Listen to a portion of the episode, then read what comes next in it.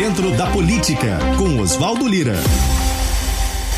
Sete horas e quatro minutos, você está na Rádio Globo, Salvador, esse é o Café das Seis, eu sou Silvana Freire e vamos juntos ao vivo até às oito da manhã, você já viu aí, né? Já ouviu a vinheta por dentro da política, hoje é dia de conversar com ele, querido Oswaldo Lira, que hoje está conosco ao vivo por telefone para falar sobre tantos assuntos da política aqui na Bahia, muita informação, né Oswaldo Lira? Bom dia, meu amigo. Bom dia, Silvana, muita informação mesmo, hein? Semana produtivas e de muito sucesso para todos nós, com certeza.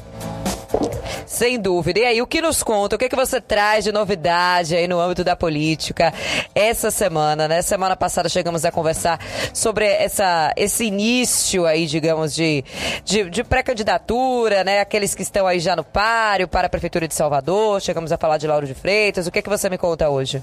É, na verdade, o, o processo é, eleitoral agora começa a tomar corpo realmente.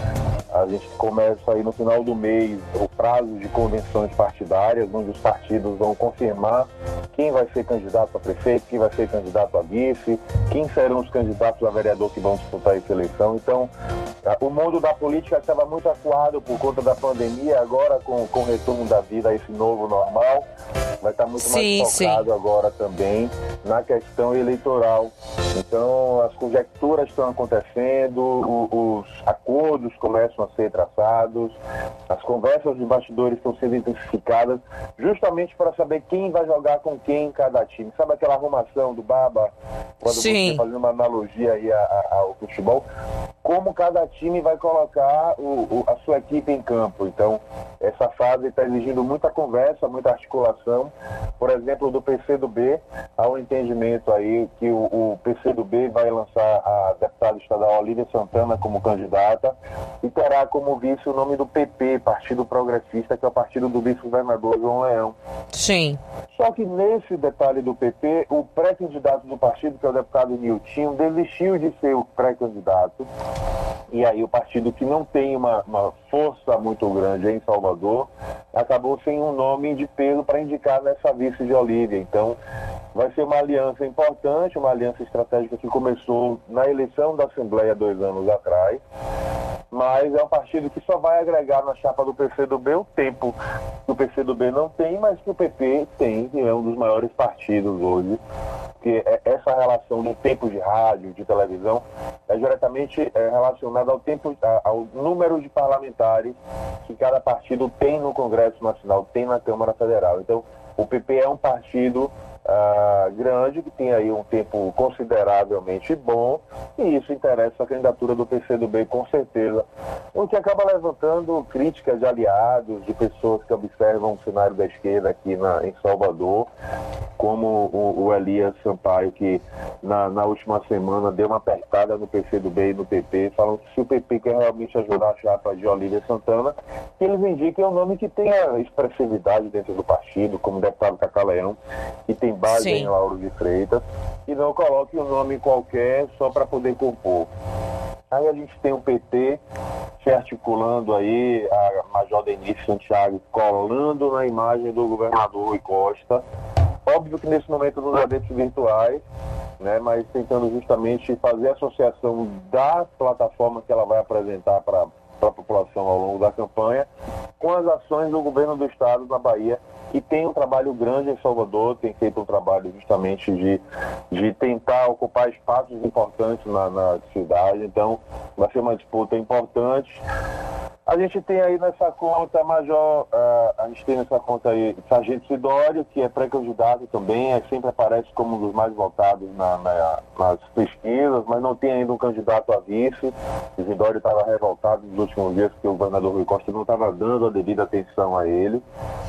É um candidato da base, enfim, está aguardando inclusive uma indicação de um vice, de um partido para a composição de vice. Então, o cenário está meio desarrumado ainda na, nos aliados do governador uh, Rui Costa Costa. E, enquanto isso, Bruno Reis, vice-prefeito de Salvador, sentado na cadeira, começa a ter um pouco mais de, de, de, visibilidade nesse momento. É o candidato único do grupo do prefeito Assemineto. A disputa agora é para saber quem vai ser o candidato a vice na chapa dele. Ah, como eu falei na semana passada, o presidente da Câmara, vereador Geraldo Júnior, continua como o, o, o prioritário para decidir se quer ser esse vice-prefeito, esse candidato a vice-prefeito. Ele tem a primazia de escolher se ele continua como presidente da Câmara, se reelege como vereador, ou se ele vai disputar junto com Bruno Reis aí na vice. Então, Geraldo Júnior vai decidir nos próximos dias. E caso Geraldo resolva continuar na Câmara, ele a, a pressão toda é para que o Republicanos, que é o ex-PRB, que é o partido ligado à Igreja Universal do Reino de Deus, uh, esse partido indique o nome da vice, e o nome da vice que mais agrega nesse momento é da vereadora Ireu da Silva, que é uma vereadora negra, uma mulher, é uma, uma vereadora combativa, e ela agrega muito, muito valor na questão do gênero e de raça na chapa de Bruno Reis. Então, há uma aposta muito grande de que ela possa desculpa, que ela possa compor e aí fortalecer a chapa, já que a gente vai ter duas candidaturas femininas na base de Rui Costa, né? A própria Major Denise Santiago, que é negra, é mulher, uh, que deve ter uma vice na chapa dela, provavelmente hoje o desenho é para ser com a Fabiola Mansur, que é deputada estadual, que é do partido de Lídice da Mata. E aí você tem uma outra chapa que é a Jolívia Santana. Então, a chapa de Bruno Reis, ela precisa quebrar esse aspecto de gênero e de raça. E aí, um, um nome como Ireu da Silva, ou até Sim. a Ivete Sacramento, que é secretária, possa agregar aí valor nessa chapa. E muita expectativa ainda do que vai acontecer, né? Uma campanha típica, todo mundo reclamando da dificuldade de circular, mas o que você percebe nas redes sociais é que quem tem mandato e vai buscar reeleição e quem quer entrar já está circulando. Tá de Sim. álcool gel, tá de máscara nas ruas, mas tá todo mundo em campanha já, viu, Silvana? Não tem ninguém se escondendo, não. A, a, sensação que se tem é que a pandemia realmente deu uma trégua e que as pessoas resolveram colocar os blocos nas ruas para justamente tentar fazer esse convencimento. Então, a gente vai ter importância da rede social, vai ter importância da rádio, da TV, dos veículos. Claro, sem dúvida, né? Mas nada vai separar, nada vai superar o corpo a corpo, batendo na casa de Dona Maria, de visitar a Silvão, mesmo que seja à distância, mantendo alguns protocolos que tem que ter por conta da, da pandemia. Mas o que a gente dá para perceber aí é que a campanha, aos poucos, vai começar a tomar as ruas aí de Salvador e da Bahia como um todo. Sim, sim. A, a campanha, o período da campanha, é um período muito importante para a democracia e o dia mesmo da eleição é a festa cívica mais importante que a gente tem na democracia, né? O fortalecimento e a confirmação do poder do voto, onde o cidadão ah, decide quem vai estar tá, ah, à frente do destino da cidade, enfim, vai estar tá pensando nas políticas públicas. Então, é, é, eu faço sempre questão de chamar a atenção da importância do voto. O voto é um, uma prerrogativa dada pela Constituição que expressa muito bem o poder da democracia o poder de cada um de nós. Às vezes um vereador, um, um candidato, uh, se elege com um voto, ou, ou, com diferença de um voto, de dois votos. Em Salvador, na última eleição, a gente teve isso. Dois vereadores empataram e um entrou pela questão da idade, o outro teve, já teve episódios de entrar com um voto. Então, um voto de uma pessoa é, é muito importante e não dá para você votar de qualquer jeito, não, não dá para não votar com cuidado. Sim. Não conhecer minimamente quem é o candidato, quem são as pessoas que vão estar ali representando. A gente sabe que a eleição de vereador é muito importante porque ela está perto. Sem dúvida, né? É o vereador que está ali, é o vereador que faz intermediação da, do poste de iluminação que faltou energia, da rua que está esburacada, do calçamento que não tem, da escola que a merenda escolar está ruim, sabe? É o vereador que serve muito de elo de interlocução da demanda social, da demanda da população para o poder público, que muitas vezes está distante da população. Então, há uma necessidade muito grande de, de um diálogo maior e de, entender a importância de cada um desses atores no processo. E o eleitor também é um ator importante que a gente não pode abrir mão de jeito nenhum, justamente de chamar a atenção e, e chamar a responsabilidade de cada um. Não dá para votar de qualquer jeito, não dá para uh, fazer voto de protesto pura e simplesmente ou deixar de votar, porque você acaba dando para outra pessoa a possibilidade de escolher por você. Então claro. não dá para colocar qualquer pessoa e depois ficar quatro anos reclamando, ir para rede social para ficar gritando. Não. busque, pesquise, investigue. Exerceu o direito do voto, né, de forma consciente, como você falou, buscar, pesquisar, conhecer de fato aquela pessoa em que você está ali depositando, né, o seu crédito, o seu voto, né. Lira Com também, certeza. falando um pouco da, da política no aspecto da Assembleia Legislativa, né, por lá tá, tá bem agitado, né, cartas jogadas aí na mesa pela disputa da presidência da casa, né.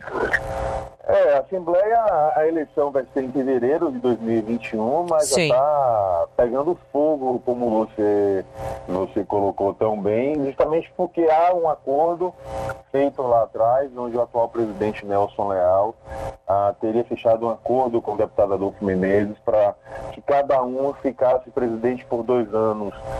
Uh, Nelson Leal esse primeiro biênio e nos próximos dois anos o, o, Adolfo Menezes, que é do PSD, que é o partido do senador Otto Alencar. Sim. Mas agora o que se percebe é que Nelson Leal está articulando, está se articulando nos bastidores para justamente tentar garantir a própria reeleição e com isso ele, ele romperia o acordo que foi assinado e foi estabelecido na presença até do próprio governador Rui Costa na eleição passada. Então, o governador já chamou os dois para conversar, já falou que é para acalmar os ânimos, porque ainda falta muito tempo para a eleição da Assembleia, tem uma eleição municipal delicada aí no meio do caminho, então não era o motivo e o momento para eles estarem brigando e expondo isso publicamente. Mas nos bastidores a gente sabe que há uma, uma, uma disputa muito grande e aquilo que a gente falou no começo do programa, Silvana, Sim. a política está sempre muito interligada. O apoio do PP Partido Progressista, que é o partido de João Leão, ao PCdoB, começou justamente nessa eleição que definiu Nelson Leal.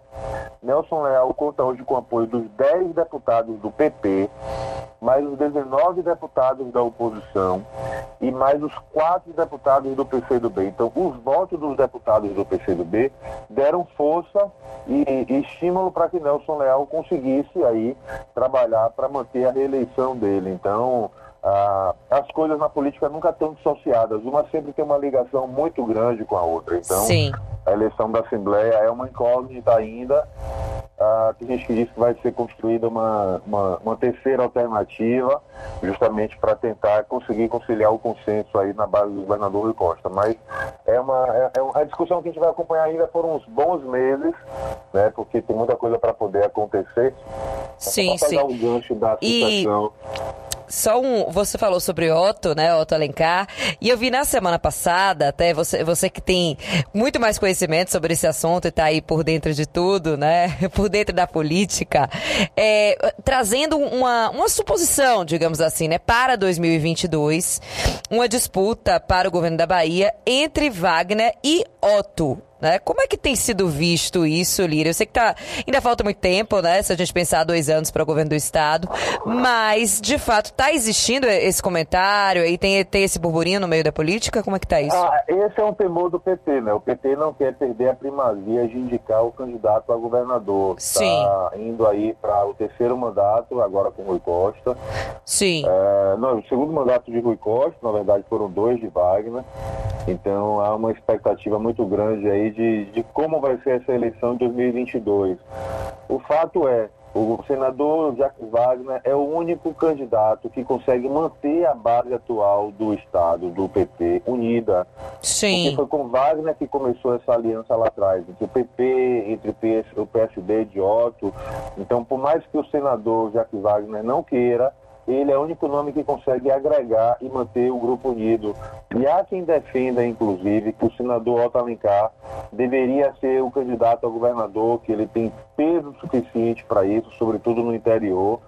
Mas já há uma outra linha de, de apoiadores que defendem uma composição com a, o governador Rui Costa abriria a mão do governo nove meses antes de terminar o mandato, passando aí o comando do governo para o, o vice-governador João Leão. Sim. E aí a gente teria uma chapa em 2022 com Jacques Wagner ao governo, Otto Alencar iria aí é, se tornar vice-governador e com o Rui Costa governador na chapa do Senado. Então essa é uma chapa que é desejada por muita gente ligada ao PT, que aí manteria uh, o compromisso e a unidade do grupo político que hoje dá sustentação ao governador Rui Costa. Sim. Tem muita coisa para acontecer, vai depender justamente do peso que cada partido vai ter. A eleição municipal é importante, porque é na eleição municipal que diz o tamanho que um deputado, um senador, que um parlamentar uhum. Tem, quantos prefeitos ele conseguiu eleger, quantos vereadores conseguiu eleger. Claro. Não, e assim, o fato de. O fato de Wagner estar cuidando agora, né, de 50 municípios, são 50, né? Você falou com a gente semana passada, né? A eleição em 50 cidades importantes, digamos assim, já é uma aproximação, né? Não deixa de ser. Sim, até porque ele vai estar na linha de frente, conversando, tensionando, dialogando. E é um papel importante, estratégico que ele está fazendo, porque como o governador Rui Costa está voltado exclusivamente para a gestão e para o combate da pandemia, acaba sobrando pouco tempo para a política. E, e, os políticos do grupo ficam muito preocupados. E o próprio Sargento Sidório, como eu comentei há pouco, estava chateado nos últimos dias, revoltado com o governador que não sabia, não, ninguém, ninguém conseguia acessá-lo para discutir de política. Então, ele convocou o governador, o ex-governador Jacques Wagner, falou, Wagner, toma conta aí. Wagner, que é um bom articulador, que é um exímio articulador, que faz papel de articulação também, passou a assumir aí essa, essa articulação e essa linha de frente justamente no, na tentativa de distensionar as relações. Porque muito além de Salvador, tem muita cidade do interior que tem o, o, o, plano A, o plano B, tem muitos partidos que até no estado ah, são aliados, mas que no interior tem uma disputa muito grande. Então, na função do governador do ex-governador Jacques Wagner vai ser justamente essa, apaziguar os ânimos e tentar construir alianças que atendam aos interesses do grupo, atendam aos interesses do partido e evitem rompimentos muito maiores, já que a política local, a política municipal é muito mais é, tensionada, vamos dizer assim. Os apoios são muito mais acalorados muitas vezes. Então, é um, é um processo importante que ele vai assumir aí para tentar evitar pegar fogo na base do governador Rui Costa. Sim, sim. Lira, eu vi, inclusive, no, no seu site, né, no Muita Informação, aí com relação à pesquisa da Datafolha, né, no que diz respeito à rejeição do presidente Jair Bolsonaro, que teria caído de 52% para 35% no Nordeste. E que esse contexto teria a ver com o auxílio emergencial, né?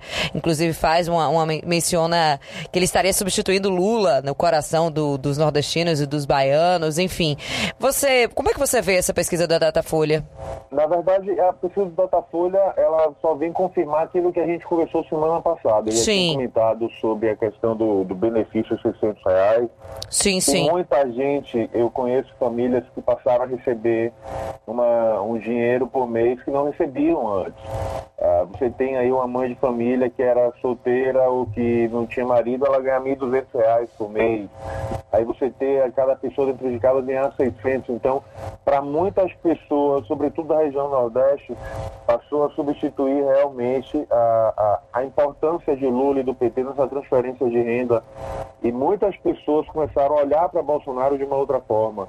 Tanto que entre as pessoas que ganham até dois salários mínimos, a avaliação de que o governo Bolsonaro é ótimo ou bom passou de 29% para 35% em relação à pesquisa feita no mês de junho.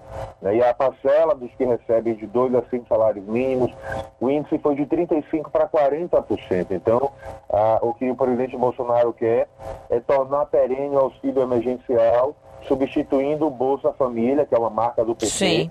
pelo Renda Brasil, que é um formato que está sendo discutido ainda no Congresso Nacional, junto com o governo federal, né, que seria um benefício menor, não seria 600 reais, algo em torno de 200 ou 300, e que deixaria de ser, de ser chamado de Bolsa Família e passaria a ser chamado de Renda Brasil. É o novo Bolsa Família. Sim. E Bolsonaro conseguiu entender e perceber que, ao colocar esse benefício como um, um, um, um mecanismo de Estado, ele consegue fidelizar o eleitor. Ele consegue atrair a atenção do eleitor, que muitas vezes era contrário a ele, que tinha em Lula um espelho e um exemplo de alguém que estava transferindo renda e se beneficiando. E, e cuidando mesmo da população, né? Então, a gente viu aí que a região Nordeste foi a região que, em que o PT venceu majoritariamente em 2018. Aí a gente vê uma pressão muito grande de ministros por, por gastos, enfim, para que dê uma atenção maior para a região, até porque a própria rejeição de Bolsonaro, que era de 52%, caiu para 35% no Nordeste.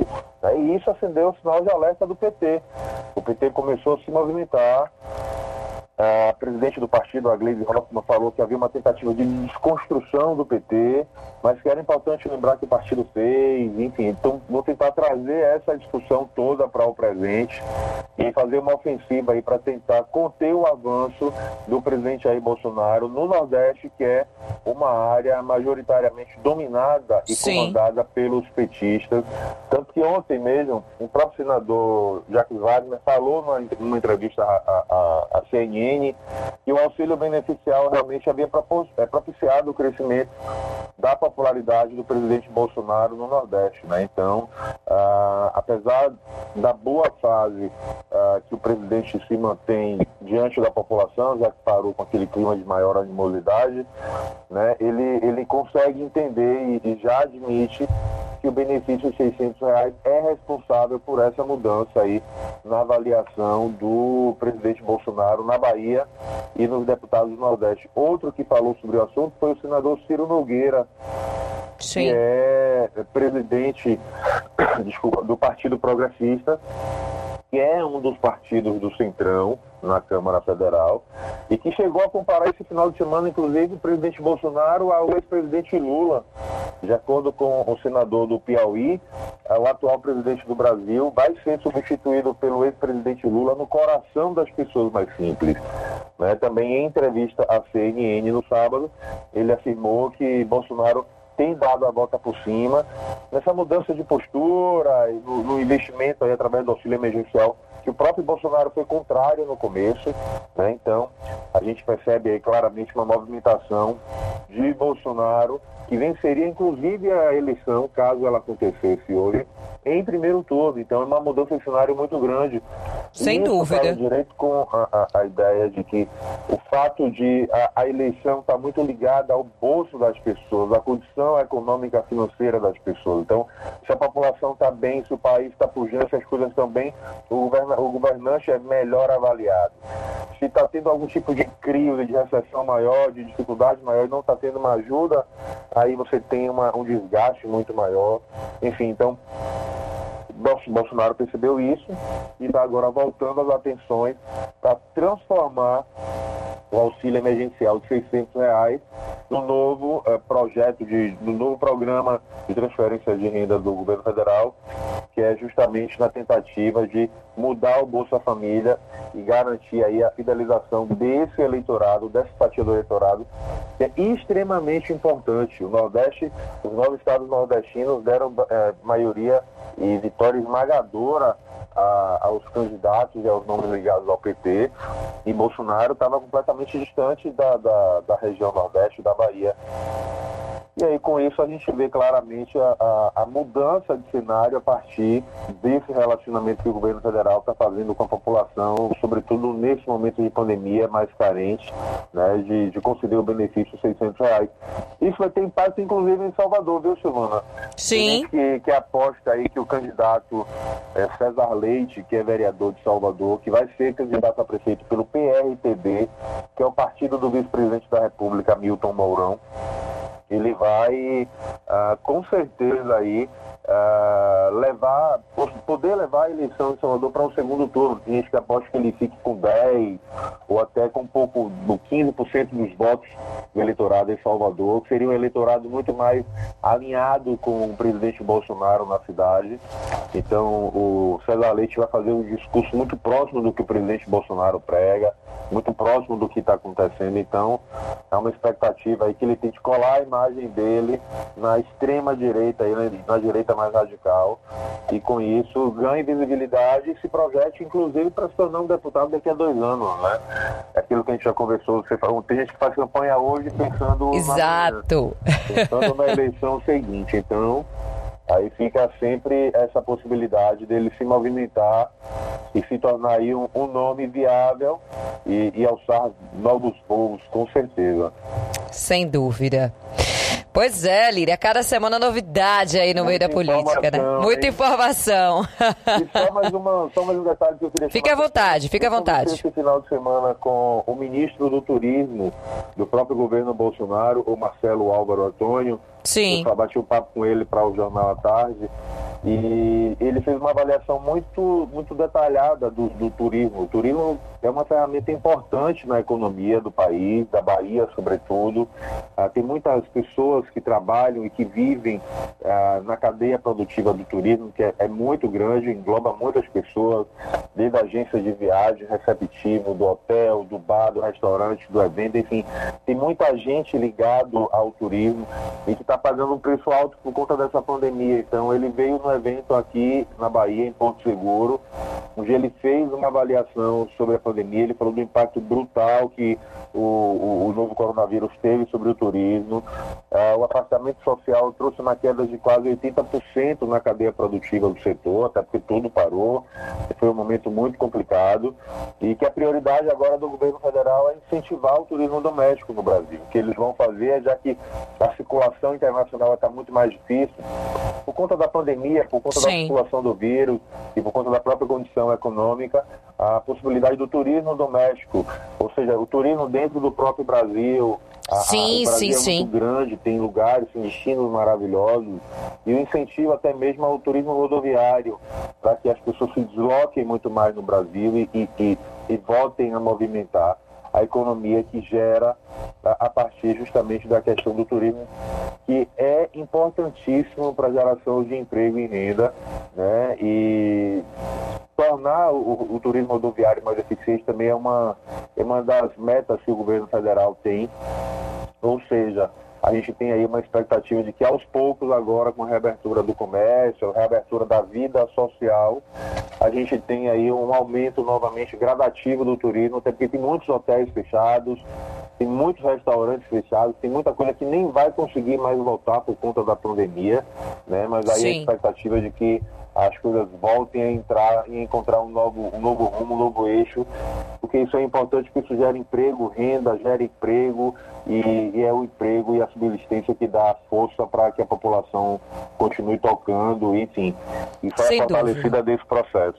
Sem dúvida, é toda uma cadeia produtiva se a gente pensar né, que o turismo traz, não é só aquela, o direto, né, digamos assim, o hotel e a pousada. Cidades como, como Morro de São Paulo, por exemplo, mais de 90% da população que vive lá depende do turismo direto ou indiretamente, né? São produtores locais, são artesãos, é a pessoa que chega, logo quando você chega ali, aqueles meninos que carregam a mala, né? As agências de turismo de lá, os restaurantes, bares, vendedores da, das praias, quem trabalha com barco. Então, você tem uma rede muito grande que depende desse turismo, né? Inclusive em Morro, que é uma dessas regiões que eu acho que vai perceber isso, essa retomada desse turismo e essa força desse turismo local, quando a gente pensar a partir de setembro, né? Será reaberto para, para o turista, né? E eu acho que de fato isso será fortalecido, porque além de ser uma região muito bonita, é como você falou, e é uma expectativa mesmo de que esse turismo nacional, né, de que a gente conheça mais a nossa cidade, o nosso estado, os estados próximos durante esses próximos meses, né? E a Bahia tem destinos maravilhosos, Sim. muito bonitos. Tem Chapada Diamantina que eu tô ansioso para retomar logo, sei que eu quero uma Chapada Diamantina. e tem muitos lugares, tem, tem o turismo, tem o enoturismo lá na região de Juazeiro, tem a própria, a gente tem Costa do Dendê, Costa do Descobrimento, a gente Sim. tem Litoral Litoral Norte. A gente tem destinos maravilhosos, que é a própria Chapada, enfim, lugar para visitar na Bahia não falta. Não falta. E que as pessoas conseguindo voltar a circular, isso com certeza movimenta a economia local, movimenta as pessoas que estão ligadas diretamente e indiretamente à cadeia produtiva do turismo, então todo mundo ganha. Agora Exato. voltar com cuidado, voltar com os cuidados com máscara, com álcool gel, que não dá para baixar a guarda completamente, sob o risco de ver a pandemia voltar a tomar um novo, uma nova proporção aí, ter uma, uma segunda onda, como a gente está vendo em alguns países da Europa, alguns países Exato. fora.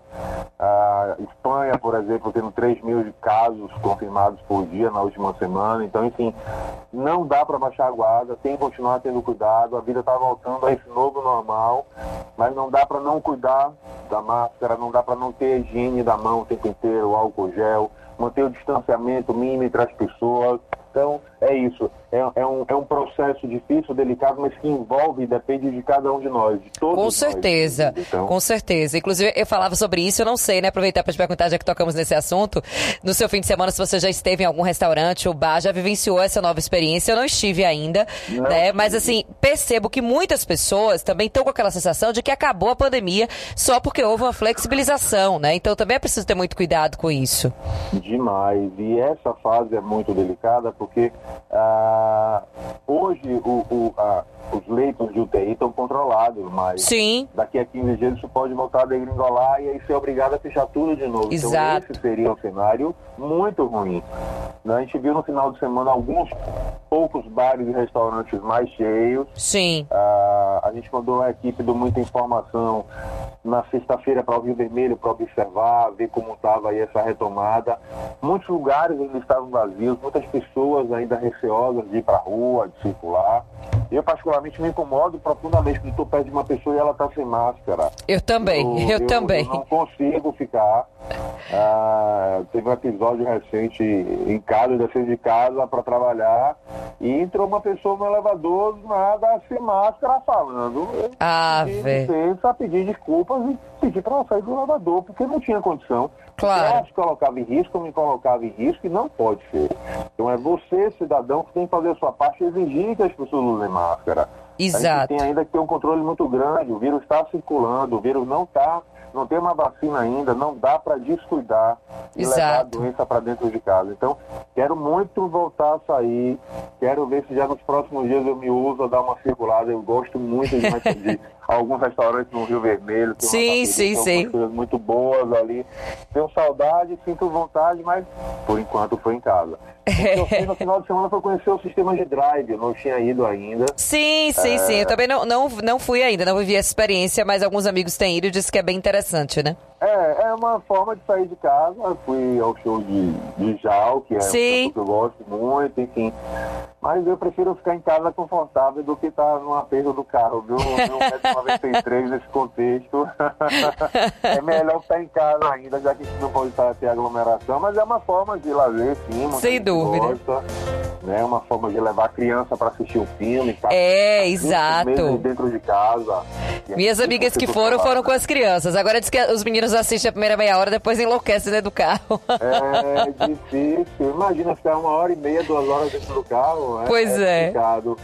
Mas são experiências e o que é possível fazer hoje nesse- dentro desse novo normal, né? Então, Sem dúvida. é cada um fazer a sua escolha, ver se é possível, ver se a atração, a programação agrada. E quando sair, todo mundo usa máscara e ter cuidado, porque o vírus está circulando e não dá pra gente baixar a guarda, com certeza. Com certeza. Lira, muitíssimo obrigado. Nos vemos, não quer dizer, nos encontramos. Não, não nos vemos pessoalmente, mas nos encontramos, né? Breve, Na próxima a segunda. Estou aí de volta. É sempre bom começar a semana com vocês. É sempre bom estar falando com os ouvintes da Rádio Globo. Acesse o portal Muita Informação, muitainformação.com.br. Tem notícias, tem informação de política sobre a cidade, sobre a economia. sobre Sim, cultura, sim, tô com ele aberto pra aqui. bem informado. e é sempre bom falar com você. Boa semana, Silvana. Beijo a todos aí da Rádio Globo. Obrigada, Lira. Sempre. Um beijo grande pra você. Pois é, Globo 20, você já sabe, toda segunda-feira. É, a gente começa a semana já com muita informação por dentro da política, com o querido Oswaldo Lira, que está conosco sempre ao vivo, às segundas, para falar sobre todo esse contexto da política daqui do, do nosso estado, também o aspecto nacional, né? Então a gente está sempre batendo esse papo ao vivo às segundas-feiras com o querido Oswaldo Lira. Siga a gente nas nossas redes sociais e até o próximo podcast.